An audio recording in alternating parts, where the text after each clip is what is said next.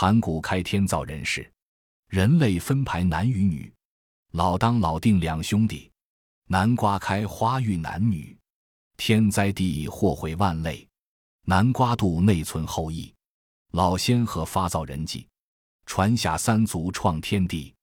这是一个很古老的故事。传说远古的时候，有两兄弟，哥哥叫老当，弟弟叫老定。说来也怪。两兄弟的妻子都怀孕三年了，但还没把小孩生下来，急得兄弟妯娌到处寻医问药，也没结果。有一天，来了一位白发银须的老人，对老当和老定两兄弟说：“要生下孩子也不难，只要在门前种一颗南瓜，等南瓜开花结果了，孩子就生下来了。”老当和老定照老人的话，在门前种了一棵南瓜苗，天天浇水施肥，盼望着南瓜苗快快长大，早日开花结果。可是那棵南瓜长了很长很长的瓜藤子，就是不开花。老当和老定天天忙着做瓜架，一直到南瓜藤长到一万丈长时，才开了一朵南瓜花。兄弟俩喜出望外，日夜轮流看护。生怕有别的东西来损伤瓜花。南瓜花开到百日以后，开始结果了。就在南瓜花结果的那一天，老当和老定的妻子都安然无恙地把孩子生了下来。哥哥生的是男孩，取名叫老仙；弟弟生的是女孩，取名叫何发。老当和老定为了感谢老人的恩情，更加辛勤地为南瓜浇水施肥。一百日后，南瓜结得像一座房子那么大了。这时，天上开始下大雨，一下就连下十年，大水淹没了整个大地。幸亏老当和老定是先把南瓜挖了一个洞，把老仙和何发两兄妹放进南瓜肚里，还把牛、马、猪、狗、猫、鸡等动物也一起赶进去。老鼠看见没有人赶它，趁着混乱。也偷偷的溜了进去。老当和老定怕大水冲进南瓜肚内，就用蜂蜡封密了南瓜洞口，所以现在的南瓜皮呈现黄蜡色，而且很光滑。后来大水淹没了老当和老定的家园，大地上的所有动物都被大水冲走了，大南瓜也随波逐浪，一直被漂流到五指山上。住在南瓜肚里的老仙和何发两兄妹，靠吃南瓜肉长大；牛、马、猪、猫、鸡和老鼠也靠吃南瓜肉生存下来。十年后，大雨停了，大水慢慢退向大海，大南瓜却被挂在五指山峰顶上。南瓜肚里的老仙和何发长大之后，都想知道外界的天地是个什么样子。但没有洞口可以走出去，他们请马去挖洞，马用两只脚去撞南瓜壳，可是把两只脚也撞掉了，洞还没有挖通。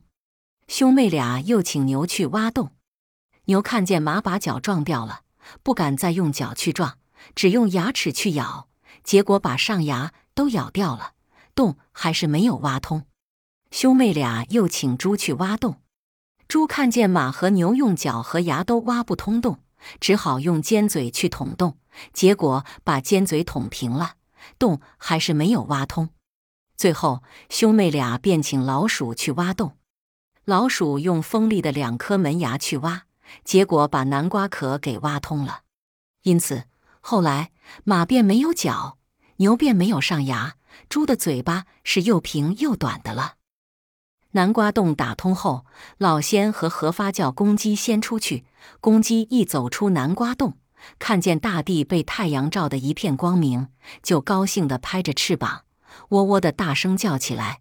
它向南瓜报晓，说世间天地是个好地方。老仙和何发听见公鸡报晓，知道外界平安无事，他们俩便骑着马，牵着牛，赶着猪，叫狗喊猫的走出洞口。走出南瓜洞之后，老仙和何发定居在海南岛的五指山上。因住在山顶上，离太阳很近，天气很热，兄妹俩就在五指山上挖了五口水井，天天打水洗澡，拨出来的水便变成了五条河。兄妹俩用椰叶和椰树盖起一座大房子，因山上的蚂蟥多，老仙用沉香木做了两层隔床，何发手巧编织了两张草席。老仙睡在下层，何发睡在上层。日子长了，南风把老仙的阳气吹进了睡在上层隔床何发的身体内。没有多长时间，何发就怀了孕，肚子一天天地大起来。何发怀孕的事传到天神耳里，天神以为是兄妹通奸，就派乌鸦向天帝报案。天帝听了很生气，立即派雷公下凡来查看。雷公到了人间，看见何发挺着大肚子，又听说他们兄妹同睡一间房，不由大怒，说他们乱了天规，要用雷电劈死他们。这时幸好有个地神出来说情。说海南岛大地没有人烟，要靠老仙和何发做人种，雷公这才算饶了他们。但他为了禁止后人再兄妹通婚，就用雷电劈开石头，劈倒大树，警戒人们说：人间兄妹若再有通婚之事，就用雷电惩处。从此，兄妹分房睡觉，夜间兄长不得进入妹妹房间，便成为规矩，一代一代的传了下来。何发怀孕三年才分娩，生下一团肉包。何发用一块麻布把肉包包起来，放在神案桌前。经过七天七夜，打开布包层，看到那团肉包有了生机。老仙就用刀子把肉包分为三份。何发用一大块棉布包起第一团肉团，放在木板上，把它顺着南渡江漂流下去。十个月后，第一块肉团就变成了汉人，所以汉族从祖先起就用棉布做衣服。何发又用剩下的四小块棉布包起第二块肉团，放在山葵叶上，把它顺着万泉河漂流下去。也是十个月后，第二块肉团就变成了苗人，所以今天苗族妇女的裙子是用四块布条做成的。何发在包第三块肉团时，因为棉布用完了，就用麻布包起来，放在椰子叶上，把它顺着昌化江漂流下去。也是十个月后，第三块肉团就变成了黎人，所以黎族的妇女自古以来就用麻布做衣裙。光阴过了九十九年，老仙和何发已是白发苍苍的老人了。